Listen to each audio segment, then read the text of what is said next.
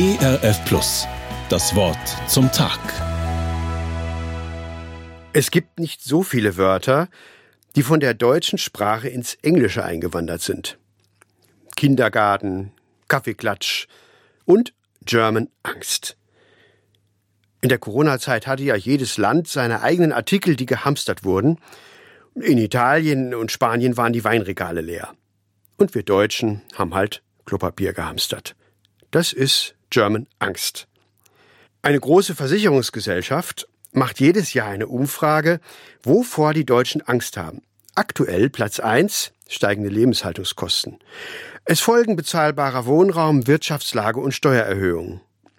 Erst auf Platz 6 Naturkatastrophen und weit abgeschlagen auf 13 Pflegefall im Alter.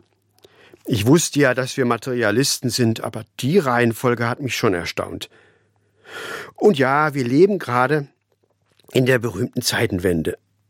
Unsere westliche Kultur war von der Hoffnung beflügelt gewesen, dass die Weltgeschichte eine stetige Fortentwicklung sei und die Menschheit sich selber eine Welt schaffen würde, in der es immer größere Sicherheit, mehr Freiheit und wachsenden Wohlstand geben würde. Und nun dämmert uns, dass das ein Irrglaube war. Vielleicht hilft es zur Entspannung, mal in die Bibel zu schauen. Da heißt es im Psalm 4, Vers 8 von Gott, Du erfreust mein Herz mehr als zu der Zeit, da es Korn und Wein gibt in Fülle. Die neue Genfer Übersetzung gibt das wie folgt wieder. Tiefe Freude hast du mir gegeben. Sie ist viel größer als die Freude derer, die Korn und Wein im Überfluss geerntet haben. Worum geht's? Der Psalm besingt die Zeit, als der große König David vor seinem missratenen Sohn Absalom fliehen musste. Und David hatte nun ein logistisches Problem.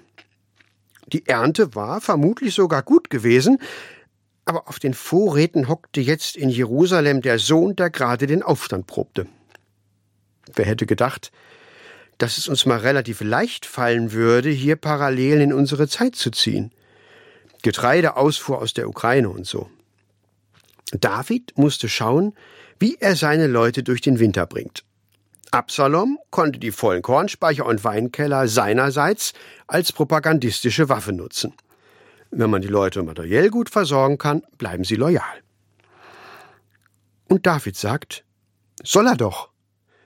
Soll er doch auf den Kornvorräten sitzen und auf seinen Fässern mit 1975er Chateauneuf und damit seine Soldaten und seine korrupten Beamten bei Laune halten. Ich habe was Besseres. Ich habe eine Freude im Herzen, die mir auch Elend und Vertreibung nicht nehmen können. David hat ein sehr wirkungsvolles Mittel gegen die Angst. Wenn es für mich etwas Wichtigeres gibt als das, was gerade bedroht ist, dann verliert die Bedrohung massiv an Kraft. Vielleicht macht uns gerade deswegen die German Angst so zu schaffen weil wir Kinder einer Zeit sind, für die es eben nur noch das Glück dieser Welt gibt. Das Jenseits ist gestrichen. Und mit ihm alle Werte, die über diese Welt und das persönliche Wohlergehen hinausgehen. Wir leben jeder für uns selbst und für unser eigenes irdisches Glück. Und wenn dieses Glück bedroht ist, ist alles bedroht, was wir haben. Das war in früheren Generationen noch grundlegend anders. Martin Luther konnte noch Liedzeilen schreiben wie Nehmen Sie den Leib, gut er, Kind und Weib, lass fahren dahin, sie haben's kein Gewinn, das Reich muss uns doch bleiben. Er hatte einen Wert, der höher war als alles Irdische. Und das hat ihm und unzähligen anderen Liederdichtern der Christenheit den Verlust der irdischen Werte weniger bedrohlich erscheinen lassen.